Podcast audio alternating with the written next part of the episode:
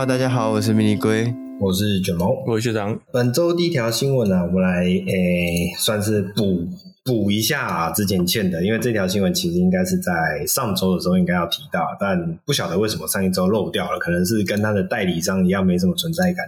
好，这条新闻是要来聊一下是，是哪一家？突突然，我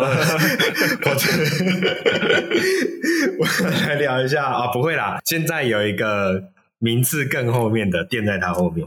就是那个 O 什么开头的哦，一家亲，一家亲，哦，一家亲，一家亲，哈，我们不要乱黑啦。那这条新闻其实要来聊一下是 Peugeot 的二零零八的小改款。那这一次二零零八的小改款啊，跟以往的不，以往的二零零八呢比较起来，我觉得在车头的部分，呃，它的这种新式的水箱罩设计，呃，首先第一个映入眼帘的绝对是那个呃立体战地狮子，好，这一只小可爱的小狮标哦，换成了现在呃 Peugeot 的新世代这种平面的盾形狮头标。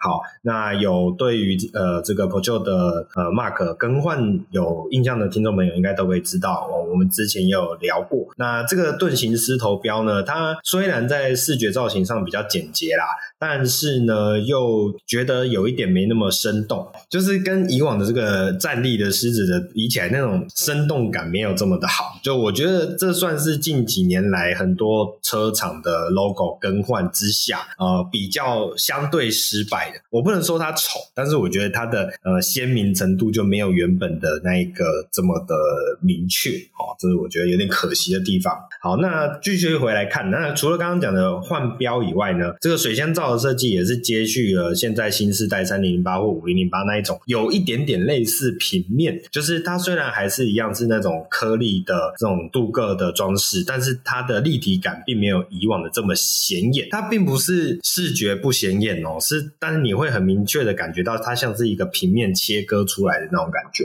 那另外一个蛮明显的差异在于说，呃，小改之前哦，那当时俗称是这种獠牙，就是在它的头灯往下方有两条这种日行灯，那看起来很像狮子的牙齿，所以那时候的宣传是以这种獠牙的方式去做宣传。那这一次看起来呢，改成了三条日行灯，一样是向下倾斜，所以看起来就像是从獠牙变成了狮爪。好，那这样子的变化是好还是坏呢？我觉得可能见仁见智，但我自己会比较喜欢狮爪的感觉，因为獠牙的部分呢，嗯，我我我每次看到大家的那个獠牙，我都会直觉想到是毒蛇的獠牙，而不是狮子的獠牙。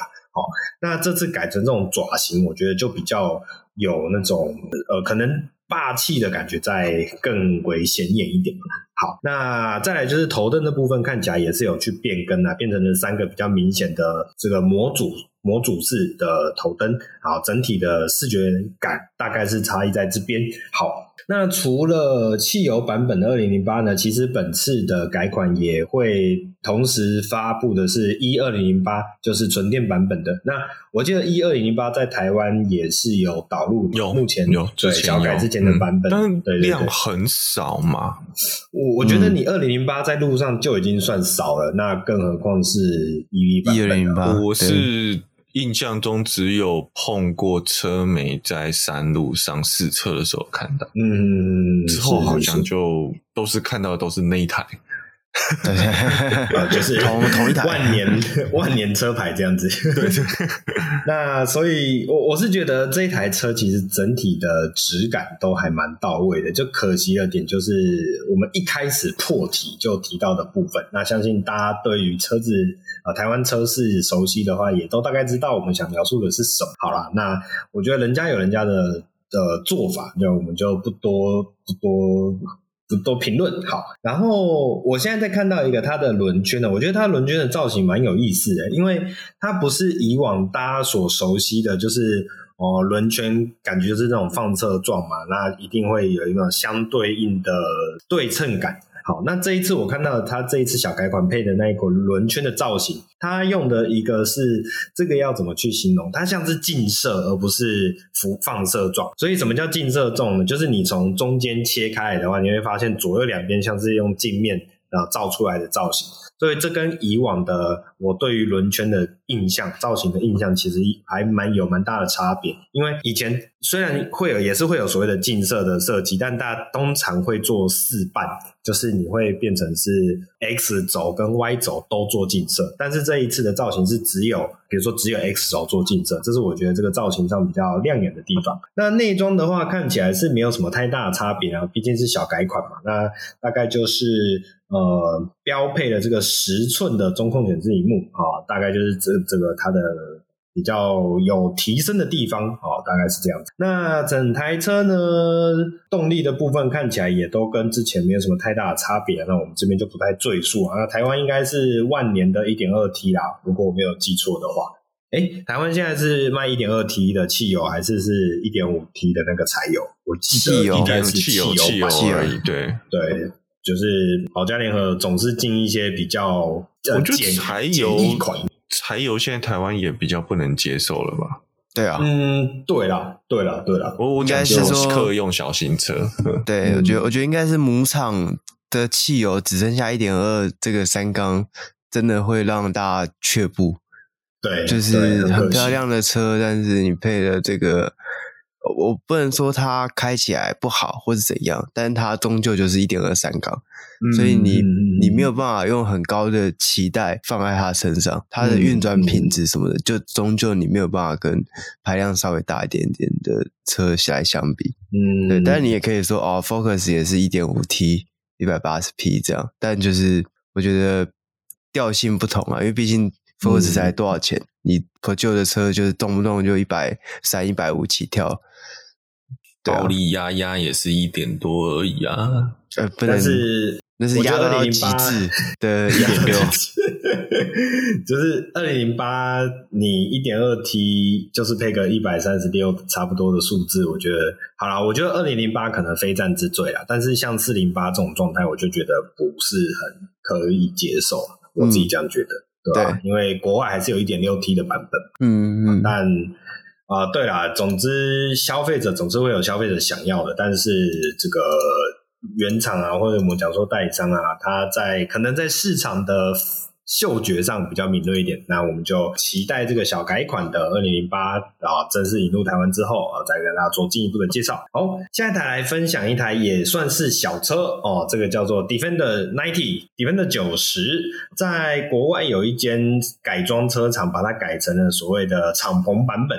那这一款车的命名叫做 Valiance Convertible，OK 啊，这款 Valiance Convertible 呢是来自于刚刚讲说是一间国外的改装车嘛，改装车厂嘛，叫做 Heritage Design，OK，好，听说好像是荷兰的改装车厂嘛，那他就把这个 Defender 九十的后车厢啊，车顶以及我们讲说后箱的部分呢、啊，去把它做了切割，然后改成了一个敞篷的外形。那后车厢的部分呢，它使用这种类似。金属管的结构吧，去做不管是车架的补强啊，或者是这个敞篷的呃棚子的支架呃这样的功能存在。好，然后配上我觉得是呃 Nike 的车身本身就是比较短小，就是比较精炼一点，所以配上这种敞篷的构型啊，其实整体的视觉感非常的呃有味道啊、这个味道大概就是有一种有种我自己觉得有一种雅痞的风格。好。那再配上了这个原厂的大铁圈，大型铁圈，然后使用这种白色的涂装，然后呃，它的棚子是比较偏向那一种，它不是像那种跑车哦，不是像呃那一台小跑马自达那一台叫什么？哎，M 叉 Five M 叉五，嗯，对对对，它不是像 M 叉五的那一种，哎，黑色的棚棚子。这种构型，它不是，它是比较像是传统的啊。我们讲说，我们可能看一些越战的影片啊，它的那一种古早款式的吉普车形式的那种棚子，好，然后配上了这种比较土黄色，我们讲说卡其色的这种棚色，好，整体的搭配起来的那种风格就比较。更有 outdoor 的这种氛围跟味道在里面。那这么样的一款车呢，它其实原厂也有强调啊，呃，它的这个所谓的防滚架哦，我现在看到另外一个视角啊，这个防滚架不只是从后箱搭接起来而已哦，它其实是整个往前支撑到了这个前挡风玻璃，然后再从你的 B 柱向下延伸，也是有一个支撑的结构，然后 B 柱跟 B 柱之间也是有一个横向的这个支撑结构，所以这整个防滚架。我们讲说，不管你要叫它防滚架也好，或是叫它这个棚子的支架也好，它其实是有一定的呃安全防护的功能，甚至是原厂表达说这是符合 FIA 的标准。好，那也因为其实我们讲到这个敞篷车啊，很多人就觉得，哎，敞篷车帅归帅，但是它的安全性其实是会多多少少会受到呃疑虑的啊，因为毕竟你对整个车体结构做了很大的变更，所以原厂也呃应该说这一间改装厂呢也是表示到就是呃这些。疑虑的问题，他们也尽可能的去保留啊，尽可能去改善，让它的这个呃安全性有达到一定的水准，而不是单纯只是开帅不开快这样。那除此之外呢，其实整车的内装也都有去特别的去做调整，比如说配合这个外棚颜色，以及配合这个防滚架颜色所打造的这种。比较偏鲜橘色的内装哦，真皮内装啊，然后呃配上一些运动化的座椅来去打造这一款特别的改装作。那这一款改装作品呢，它的价格嗯折合台币约两百七十八万哦，呃甚至是再搭配一些他们原厂的客制化需求的话，会有再有所提升。但是总而言之，整整款作品就是一个非常具有特色，然后个性非常鲜明的产品，所以在这边跟。大家做个分享，大家可以去查一下这一款，呃，叫做 Valiance Convertible 的这一款以 Defender 90为基准所打造出来的改装车。好，接下来下一条新闻来分享一下，这个是 Volvo 的 EX30、EX30。那我们之前才跟大家分享过，我记得是上海车展嘛，跟大家分享过 EX90 嘛，就是那种哎大型七人座的纯电版本。那目前也预告啦，呃，Volvo 其实也推出预告，就是新型的小型纯电休旅车 EX30。即将要试出，好，那 EX 三十啊，呃，目前看到的这个，它它算是小量的预告啦，所以目前看到一个车尾的照片，那这个车尾的照片看起来啊，它还是保留了这个来自于 Volvo 这种非常经典的先直条往下，然后再一个侧侧吸啊，我们讲说 C 字形或者是 ㄇ 字形啊，侧侧边的 ㄇ 字形所打造出来这种。尾灯的线条，这算是延续了 Volvo 一直以来的设计精神。那整台车的车型看起来就是好像比叉 C 四十还要再更小一点，是不是？我觉得，因为它叫三十，应该就是真的再小一点。嗯嗯嗯。而且我在看它的车尾线条，它因为叉 C 四十的车尾线条其实比较呃，还是稍微比较哦，应该这么说。它的车顶线条是比较平的，然后车尾线条是比较斜的。嗯、那这个叉七要 EX 三十啊，看起来它的车顶线条在呃过了 B 柱以后就开始有一个比较明显的下坠，然后呢，它的车尾线条看起来就相对于呃叉七四十来的稍微再窄小一点，所以看起来就直切一刀就往下切了。对对对对对对对对，所以看起来会。对，看起来就有点像是这种有一点点 Defender 90这种感觉，只是它的车顶会再更呃滑顺一些。嗯，对对对，好，所以就像刚刚讲的嘛，这个看起来就是在一个呃尺寸下应该会更为紧凑。呃，除了 X740 作为一个。比较基准的话，当然以纯电产品来说，它应该也是在这个 XC40 的 Recharge 跟 C40 的 Recharge 这两款车的下面。那而且这款车也是采用了跟吉利汽车相同呃同一个集团所共同开发的这个 SEA 的模组化底盘平台。那整体来说，就是一个我觉得算是 Volvo 想要在这个市场做一个。另外一个层面的尝试吧。我记得从当时叉七四十推出以来，就可以感觉得到他想要再往更亲民一点的路线再去靠一些哦。就是另外一个，就是他也想要推出一些比较体积不要这么大台的车子吧。大概这种。对，我觉得一个重点，XC 四十已经是 Volvo 最小的车了。对对，XC 四十跟 C 四十哦，这两个基本上长宽是一样，只有高度不一样，但是它还是一台算大的车。对对对对对。它的我们就以 我们就以奥迪的一二三四五六七八好了，嗯，嗯那 XC 四十原则上还是在 Q 三的等级，那它没有一跟二，嗯，所以在都会小车部分，它这边的产品面是缺乏的，对对对。就是它虽然是小车，但它不这么独毁，嗯、或者是至少在对台湾来讲还是偏大啦，以台湾市场来说。嗯、所以讲到台湾市场的话，呃，目前看到的是好像台湾的官网也已经有把这一款车的预告放上去了，那也代表着其实这一款车呃随时有可能就不是中国制的喽。对，目前看起来是这样子，没有错。对，还蛮蛮有意思的，对。对啊，毕竟是刚刚有讲到跟吉利同个集团下的底盘所打造出来的嘛。好，那就是它还是有它的一些呃市场的布局。那我们就等到更多更新明确的消息以后，再跟大家继续分享吧。好，下一款车呀，这下一款车其实也是在上海车展，我们有一些接触到哦，我们有一些分享到的这一款是 ID.7。那 ID.7 其实当时呃在聊上海车展的时候，其实有讲过很多了啦。那为什么又要提到这款车呢？其实是因为最近在国外有被捕捉到 ID.7 Variant 的。版本啊，伪装车有被捕获啦，所以当时 ID.7 我们一直呃在聊的时候，其实就一直讲说这是一款算是 Pasa 的精神续作，OK。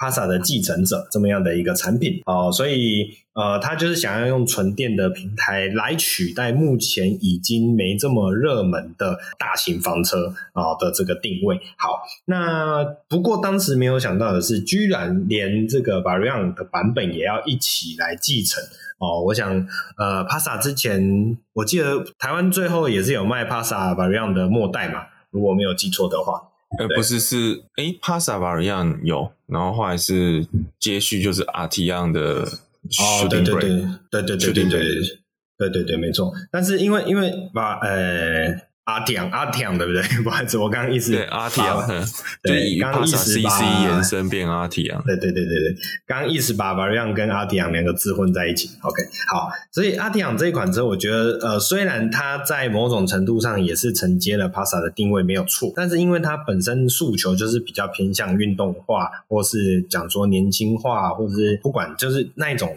营造出来的那种氛围，所以你在某些口味上，你还是觉得它跟 Passa。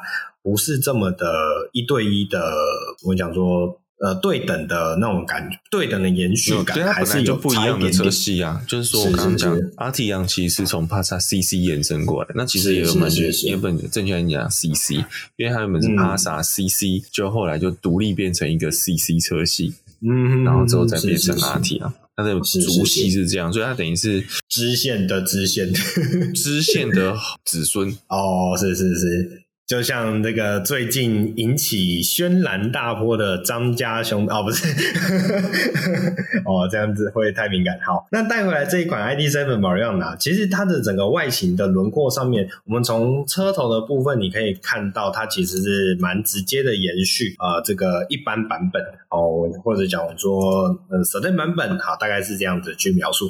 好。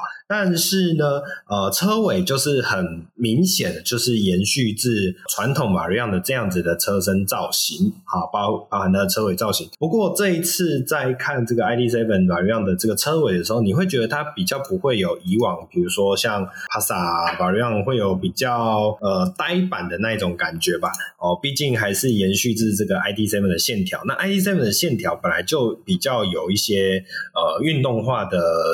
嗯，风格存在啦，所以它的整体视觉上并没有像啊、呃、Passa Variant 给我们以往比较相对于成熟，但是略显无趣一点的这种感觉。好，那我这我也是觉得这个呃福斯的 Volkswagen 的 Variant 的车系啊，一直以来觉得稍微有点可惜的地方，就是它的那个美感就是会差同门的这个奥迪的。哎，奥迪的旅行车通常叫什么东西？阿棒哦，对对对对对，奥迪的阿棒总是会差了那么一点点，所以有有些可惜。呃嗯、我会直接讲的，因为其实阿棒跟 Sedan 差异也就是在屁股而已啦，对，车头是一样。那一个很大的奥迪车是一个很大的特点，在它的后挡风玻璃角度真的很斜，嗯、我觉得这是造成你觉得运动性跟稳重是一个很大的差异。我举个例子，就像 Benz 的 CE Class 的那个 Estate，跟它是 CLB 呃 CLA 的或这个 S 那个什么 CLS 的 Shooting Breaker，对，它其实两者都是旅行车，但是两个的运动感跟时髦感就差很多。一个很大的原因就是在那个低柱的角度，嗯嗯嗯，对对对对，主要就是在那个差异。因为我就讲一个现实面，你就讲一个兄弟车的对决，Golf 跟 A 三完全一样厉害。对，那为什么 A 三看起来就屁股漂亮很多？有人喜欢 Golf 那种后臀啊，哈。对对对。A 三为什么会觉得 A 三漂亮很多？真的是那个后挡风玻璃的角度，因为我两台车都有过，所以知道嗯 A 三虽然也叫 Hatchback，它那后挡玻璃其实。真的很斜，已经不输舍店的角度了。所以当然这是个人喜好的差异问题啊。不过我现在想，有的时候毕竟 Volkswagen 它比较亲民的品牌定位，所以它在某一些呃设计上面，它会相对的不这么去强调它的呃视觉上的质感。也这样讲有点怪啦，但是就是呃，它跟奥迪还是要去做一些市场定位的差，所以可能比较偏向实用的话，哦，多少就会让人家觉得。略显得无无味一点点，好，这大概是这样描述。不过这一次 ID.7 的 v a r i a n 我觉得它的车尾的线条就比较呃，就像刚刚讲到的这个后挡玻璃的角度啊，然后就有比较明显的斜角度差异，所以整个视觉感我觉得就更为运动年轻一些。那其实也还蛮期待后续这一款车实际在发布以后的样貌，那之后也来再继续跟大家做追踪以及分享。好，接下来来跟大家带一下的是这个 Mini 啊，Mini 在海外哦试出了一些这个就算是铺满伪装的。呃，这个不能叫间谍照啊！铺满伪装的展示照，OK，好，这个铺满伪装展示照分别是目前看起来是第三代的 Mini Countryman 以及新世代的呃纯电版 Mini Cooper 这两款车放在一起，然后用相同的伪装去贴满了整个车身，然后来去跟大家展示一下他们对于下一代车型的一些呃设计的亮点。OK，那首先可以看到这个新世代的车型最显眼的大概就是那个。我们讲说铝圈的设计啊，轮圈的设计啊，那这一次的轮圈设计啊，原厂是似乎有想要强调它的一些比较显眼的视觉对比，好，它比较不是以往的那种呃辐射状的这种设计。但是我觉得，因为像我们刚刚有提到，呃，我们刚刚在聊那个 Peugeot 的二零零八小改款的时候，就有提到它的那个我们讲说镜射式的铝圈造型设计哦，是比较抢眼。那这一次我看到 Mini。这一款它的铝圈设计，它使用看起来有点比较像那种刀锋状、刀锋状的这种视觉感。但是这种刀锋状，其实在如果我没有记错的话，GoF 的斧头框其实就已经有类似的设计了啦。好，那。我是不太确定它这样子算不算一个真正的很大的亮点吧。好，不过就他们是有强调这么样的一个设计，其实是有有助于所谓的空气力学的优化，好，可以增加纯电车的续航里程。好，那大家可以自己再去查一下这一款车的这种铝圈的造型设计。OK，我我觉得我个人觉得换电动车胎可能还比较有效哎。对啊，就电动车专用胎。对对对，我我刚刚就一直在想，这到底算是噱头呢，还是还是他们没有梗？我就举个例子，就是特斯拉不是有那个减阻轮圈盖吗？对对对对，就其实特斯拉的轮圈，你把那个盖子拆下来，大家都觉得那个那个特斯拉的轮圈很丑，没有其实那个盖子，你把那个盖子拆下来，其实里面那个圈不难看。对对，里面其实蛮好看的。对，然后他当时就是说装这个就是要减低风阻嘛。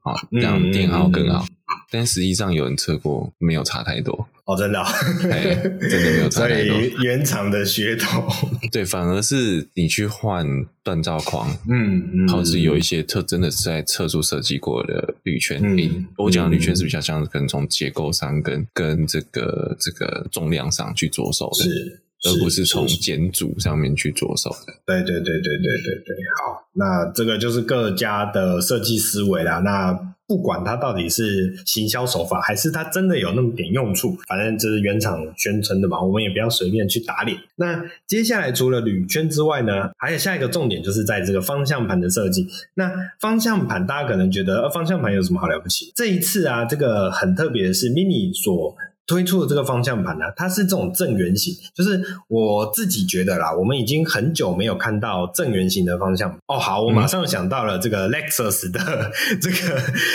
不是 Yoke 版本配的那一颗圆形方向盘，是正圆，对，好丑。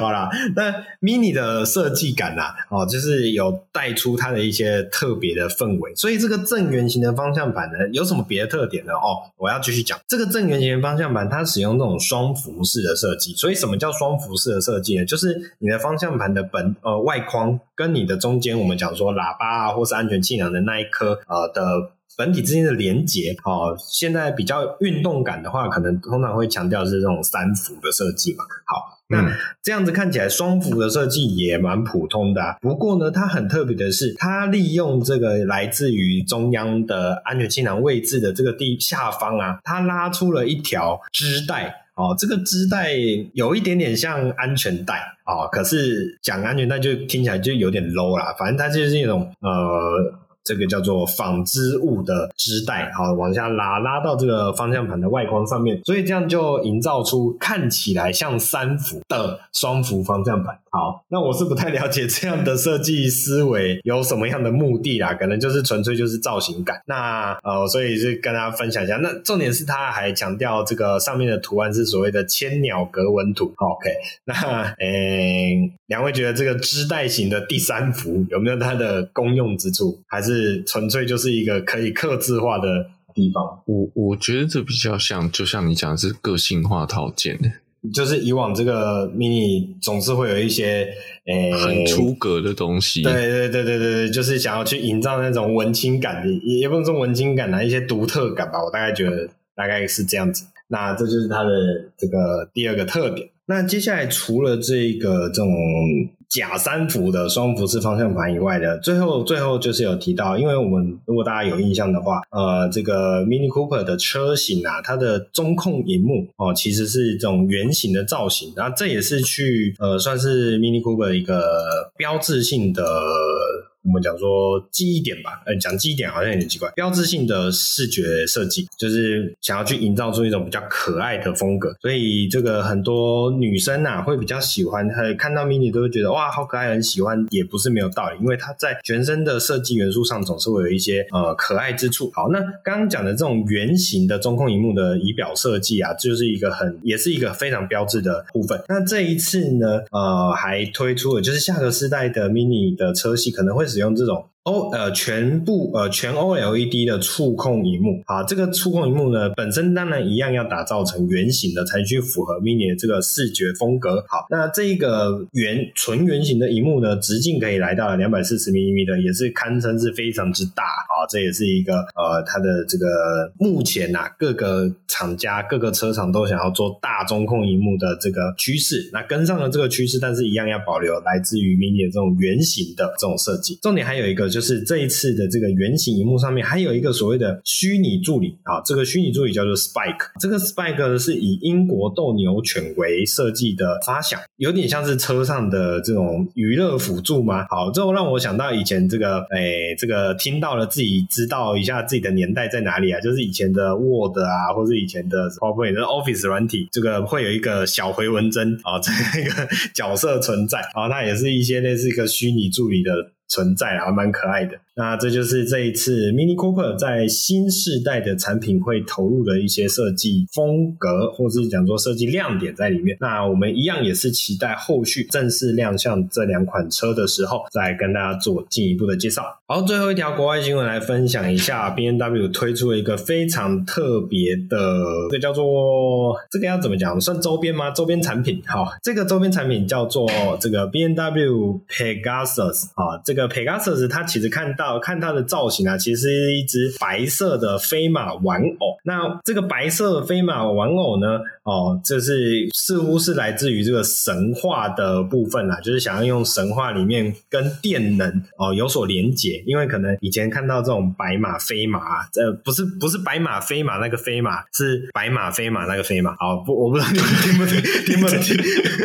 你讲的是是非的非，对对对对对对，就是是会在会在天空中飞的那个飞嘛。OK，就是如果你有看这一个漫威的电影的话，就是那个雷神，雷神那个女角色叫什么？女武神吗？对对对对对，女武神，女武神，索索尔里面那个。阿斯卡迪亚的女武神啊，对对对，哎，我记得她的英文名字很有名啊，我怎么一时想不起来？Valkyrie 啊，哦，对对对对对对，Valkyria 就是有点像 Valkyrie，就是北北欧神话里面女武神的名字，是是是是，对，就是她会会好像被她会跟着她出场的那一只白色飞马的这种造型。好，那因也因为她跟这个刚刚讲说跟神话的连接，所以去跟这种闪电去有一种意象上的联动，所以这也是展示的编导未来想要去。去呃注入纯电灵魂这么样的一个，可是可是我觉得这只马的鼻子实在太大了，马力太大，那个黑黑黑色部分太大，最近看起来有点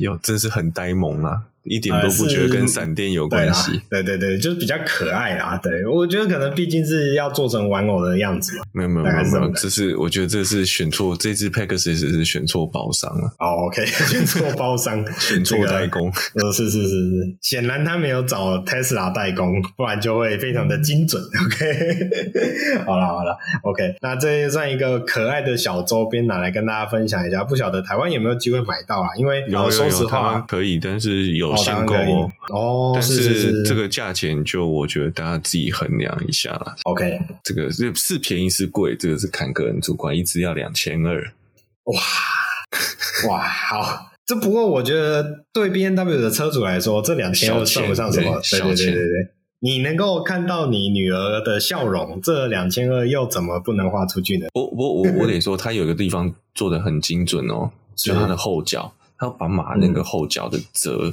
折线做出来，那大部分玩偶都是就是四肢直的，对吧？哦，对对对对对对对，没错没错没错。对，好，哎，我在想，它那个折线是不是因为可以让它有站起来的感觉？没有，可是你做四肢直的也可以站起来啊。哦，我我想描述的是双脚腾空，像那个哦，你说它可以要要可以，可是问问题是它就没有办法腾空啊。啊，对啦，但呃做不到，演要演得像一点。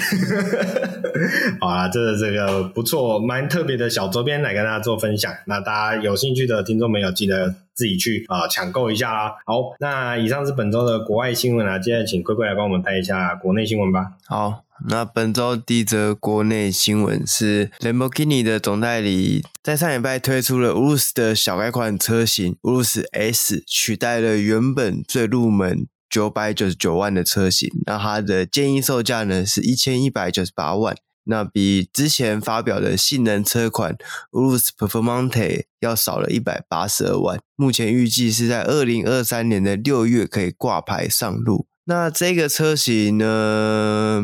在外观上跟 Performante 没有太大的差别，就换上了这个更锐利的引擎盖跟车头，然后还有消光黑的下老流护板，然后整个车头就有一种黑化的感觉啦。其实整台车看起来都比之前还要再更低调的那种样子。这样，那后方的保险杆我比较注注意到的是，它在后面下老流是用那个高。那叫什么高光泽黑的那个车漆，就是前面是用烤漆，对，钢琴烤漆，就它前面用消光，嗯、然后后面用钢琴烤漆，对，我觉得蛮特别，对，蛮特别的设计的。在这个性能表现部分，然后跟 Performante 一样，是采用了一具四点零升的 V 八双涡轮增压的汽油引擎。那最大马力是六百六十六匹，跟八十六点七公斤米的扭力。那搭配了八速的手自排变速箱跟声传系统，零到一百加速只需要三点五秒。这个车型呢，其实就是把整个路，诶、把无路石的位阶又再抬高一点了，就突破千万的这个售价。对，那呃，两位觉得这台车的定位在台湾现在应该对标的，好像。刚好在一个空缺感觉，因为 SQ 八就便宜一些，有没有 SQ 八七八百啊？对啊，然后凯宴酷配 GT 是就是一千上下嘛，我记得也是九百九十几嘛，哦，不含选配的时候。哦、那其实你刚刚讲说它原本是九百九十八吧？那其实那个也是不含选配，哪有人不可能不选配的？原则上啦，买这台车，你刚刚讲说他这个车把它弄得很低调，对不对？你想说哪一台无路时不高调的？嗯，没错，对啊，就一定你你车漆是素的，他一定要在旁边弄个那个 那个绿白红配色的嘛，意大利国旗，对，意大利国旗。看到路上好多台都都都这样弄啊，就侧边哦，他不是弄在前后，他是弄在侧边那个脚踏那个部分。嗯，他会做那个叫点缀，感觉，就很喜花。嗯，我这这台车真的在台湾，我觉得无路时在台湾的能见度很高。呃，应该可能因为我在台北的关系，对，在台北其实真的很常看到乌鲁斯。嗯，对。反而觉得比凯宴 GT，不过因为它也比较早了哈，比凯宴 Turbo GT 还要多。对，那更不要讲 SQ，更不要讲 SQ 八，根本没看到几台。嗯嗯嗯，对，我觉得，呃，凯宴 Turbo GT 的问题是，虽然论性能上来讲，我觉得应该是不会输这台这个 Urus，但是论外形上来讲，很多人可能分不出来凯宴三百万的凯宴跟这个一千万的凯宴 Turbo GT 的这个差异在哪边。就很多人一眼看过去，哦，凯宴这个路上到处都是这样。嗯，然后我买一个凯宴回去保养厂，也是跟三百多万的车一起排队。对，买一千多万的没有比较尊荣，没有比较奢华。不然你买七一八也是九一啊？啊，对对对，你也对对没错，你也是 跟大家一起排队这样。对，我觉得这个这告诉我们，真正想要低调的话，你就买凯宴就对了。对，就是你你买没有，应该说你要真正想要低调，你要买凯宴 Turbo GT，然后就可以当做一般的凯宴。对对对对，低调奢华，对，只有懂得才懂这样。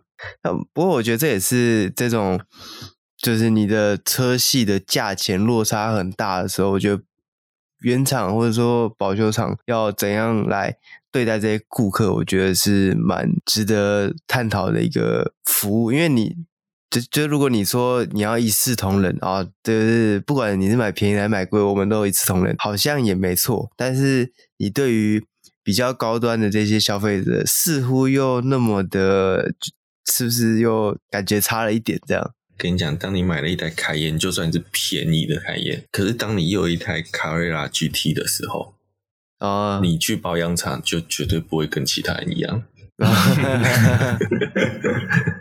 直接尊贵感就拉上去了。哦，然后你也不会，你也不会坐在那个大厅休息区，好吗？那上面会有包厢等你。对，嗯，就是他们都知道那一台只是你的买菜车，嗯。就是别人可能是一台凯宴开到底这样，没有，你这个是接送小孩开的而已。临时起意啊，差一台买菜车跟接送车，所以又下了一台这样子。Costco 用，哎，啊，对对，Costco 用。好，这个如果你是本来就是这个 Lamborghini 的爱好者的话，很遗憾，就是现在的入门门槛又垫高一点，对，但是它的性能也有相对调稍微微调了一些啦。那不会啦，还是会有二手的可以找啦。啊、哦，对对对对，这种车应该也是算是蛮多，因为台湾交车量状况也算真的不真的很多。对，那我相信也有蛮多人是呃抢先第一批进来玩一玩，然后他可能就换更贵的 Performance 那个 Performance 或是他去换其他的车型。